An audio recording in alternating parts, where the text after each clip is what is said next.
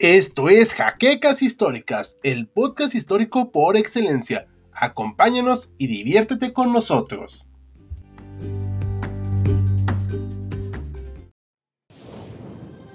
Bienvenidos a HC Historia Contemporánea, la página histórica por excelencia.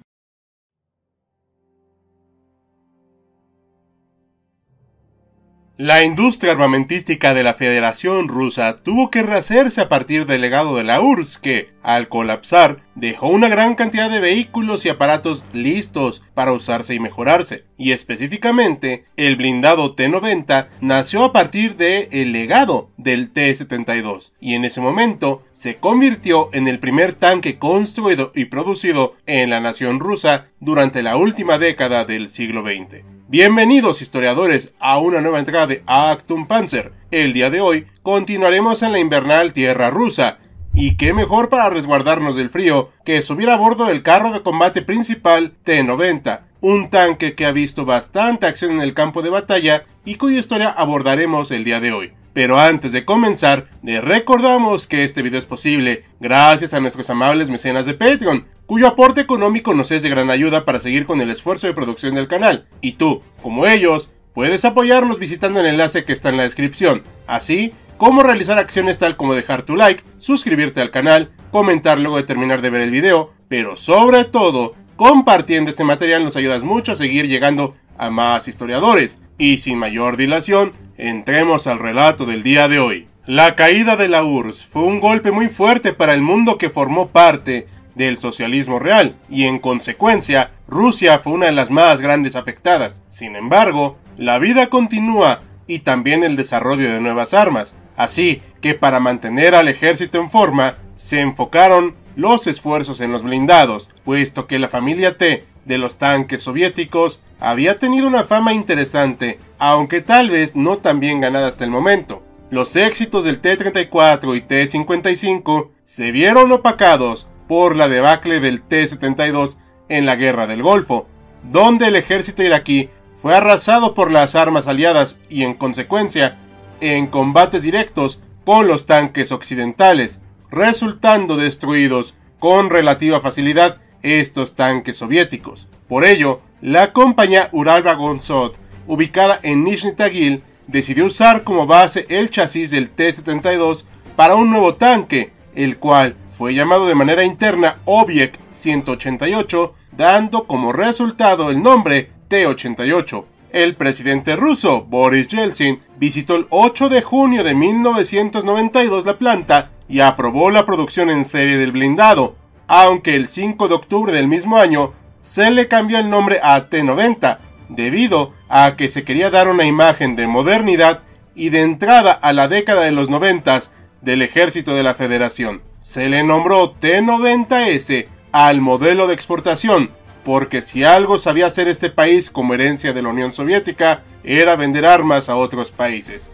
Los primeros tanques producidos fueron desplegados en Siberia en 1995. Como se tomó de base el mencionado chasis del T-72, el proceso de producción de los primeros modelos fue rápido. El 30 de septiembre de ese año, el primer T-90 estaba listo para mostrarse y para finales del mismo, 13 más estaban ensamblados. Se decidió usar un motor diésel V84MS de 12 cilindros con 830 caballos de fuerza. La velocidad que alcanzó el vehículo rondó los 60 km por hora y una autonomía de más de 500 km, situándolo cerca de los 550 en algunos casos. Para apoyarlo en su desplazamiento operativo, se le pueden adaptar dos barriles de combustible de 200 y 250 litros conectados directamente al tanque de combustible. En la actualidad, el motor es un B92 S2F con 1130 caballos de fuerza. El blindaje es el denominado reactivo Contact 5 Era, y como es costumbre desde que se instauraron los carros principales de combate, tiene protección contra armamento nuclear, biológico y químico. Sus medidas son 6.86 metros de largo, 3.46 de ancho, 2.23 de alto y con su cañón alcanza una longitud de 9.53 metros. El peso ronda las 46 toneladas Solo lleva a tres tripulantes para su funcionamiento, comandante, artillero y conductor. En cuanto a su armamento, se le puso un cañón 2A46M de 125 milímetros, una metralleta de 7.62 milímetros y un arma antiaérea de 12.7 milímetros NSVT. Para proteger su torreta, se le puso el blindaje compuesto con capas de aluminio y plástico para evitar una deformación por un impacto directo. La protección del blindado se complementó además con un sistema de contramedidas electro-óptica nombrado Stora 1, que interrumpe el apuntado láser de misiles guiados antitanque. Esto además le permite a la tripulación ser alertada de que le apuntan y poder atacar al enemigo. Fue probado en distintos campos de batalla con éxito, al menos hasta el 2022. Algunos modelos del T-90 tienen medidas antiminas, como el EMT-7, que lanza un pulso electromagnético que deshabilita minas terrestres, lo cual ha permitido su durabilidad y buen desempeño en distintos campos de batalla, siendo un blindado duro de vencer. No se tiene el número exacto de tanques construidos por Rusia, pero según sus propias fuentes, sobrepasan las 5.000 unidades, además de los vendidos y producidos en otros países como Egipto e India, rebasando con ello las 8000 T90. Las variantes de este tanque han sido las siguientes. T90K tiene un equipo de comunicación más sofisticado ya que es un vehículo de comandante. T90A con visión térmica ESSA. T90S y T90SK son la versión de exportación y de comando de este tanque con un motor de 1000 caballos de fuerza. T90MS es la variante más moderna de este tanque con un motor de 1130 caballos de fuerza, cámaras que cubren los 360 grados del vehículo, mejoras al blindaje, imagen termal y mayor capacidad de municiones. Entre los países que utilizan este vehículo, además de Rusia, se encuentran los siguientes. India, bajo el nombre de T-90S Bhishma, fueron ordenados a Rusia a partir de 2001, pero se empezaron a construir en el país asiático y actualmente tienen 2.078 vehículos funcionando. Los han mejorado conforme a sus necesidades y han desplegado algunos en su frontera con China. Argelia, con 572 unidades, son el país africano con más de 90 del continente. Armenia, Irak, Turkmenistán, Uganda, Vietnam y Yemen han comprado cantidades más modestas del blindado. Armenia y Azerbaiyán son usuarios del T-90 que se han enfrentado en el campo de batalla. Corea del Norte quiso comprar este blindado, pero debido a acuerdos entre Rusia y Corea del Sur, no fue posible. A continuación, veremos su uso en el campo de batalla. Aunque ya estaba listo para el combate en la Primera Guerra de Chechenia, se decidió usar los tanques T-72 y T-80 para enfrentar a los insurgentes, con malos resultados en general, sepultando para siempre la reputación del primero mencionado. De hecho, a nivel mercadotecnia, esto resultó benéfico, porque el T-90 se mostraba como un blindado más moderno y con capacidad de adaptación para los retos de fines del siglo XX y entrada al siglo XXI. En la invasión de Dagestán, el combate contra las fuerzas chechenas vio por primera vez el uso en combate del T-90 por parte de Rusia. De acuerdo a las fuentes, una docena de estos tanques se abrieron paso entre la resistencia insurgente, resistiendo ataques con RPG-7, siguiendo en combate y obteniendo la victoria final sobre el enemigo.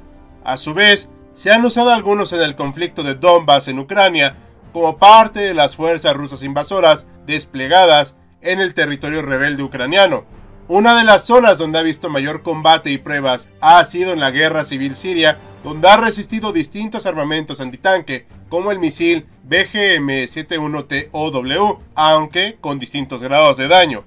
Hay información propagandista de facciones insurgentes de que han destruido algunos de estos blindados, pero hasta el momento se confirma que hay uno capturado por ellos y otro fue destruido por el impacto de un T-72. El ejército sirio, que usa el T-90, ha visto daños en algunas de sus unidades, pero debido a la propaganda de uno u otro bando, es difícil establecer con claridad la veracidad de estas afirmaciones. Si ustedes historiadores tienen más notas al respecto, con gusto las leeremos. Durante el conflicto de 2020 en la zona de Nagorno-Karabaj, los ejércitos de Azerbaiyán y Armenia se disputaron el control regional, teniendo ambos tanques T-90, sufriendo los primeros dos bajas de sus blindados y la captura de uno a manos de los armenios, registrando la primera baja oficial y reconocida de este tanque. En el año 2022, durante la invasión rusa a Ucrania, se desplegaron cantidades no confirmadas de los T-90 en el territorio ucraniano con resultados interesantes. Por un lado, debido a la naturaleza climática del terreno, muchos de los blindados de 40 toneladas se han visto atascados, siendo presa fácil de ataques con bombas Molotov o armas antitanque. Según los reportes más recientes, también se han abandonado muchos de estos vehículos por falta de combustible. Aunque no son los únicos blindados encabezando la invasión a Ucrania, son algunos de los más modernos en funcionamiento por parte de la Federación Rusa, por lo que resulta llamativo que han sido detenidos por elementos ajenos tales como el lodo.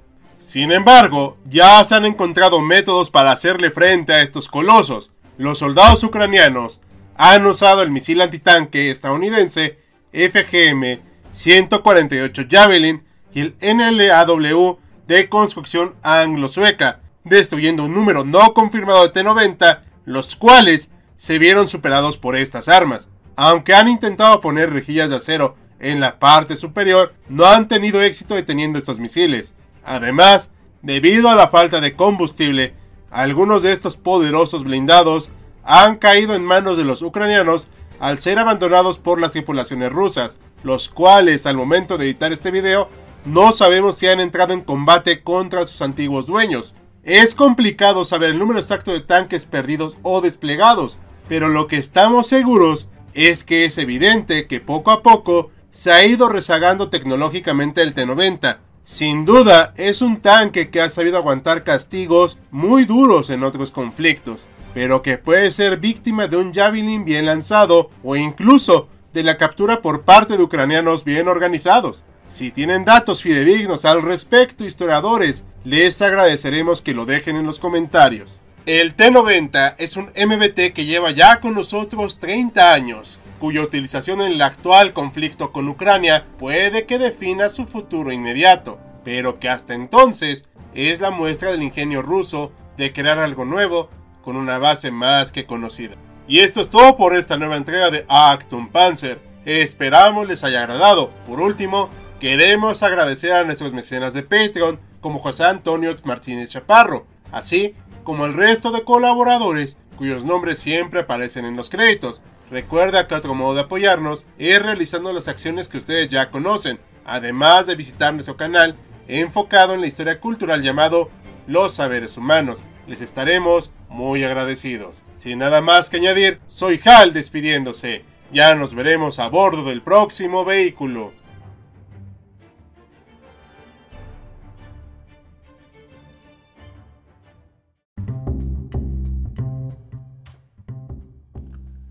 Gracias por habernos acompañado en Jaquecas Históricas, el podcast histórico por excelencia. Hasta la próxima.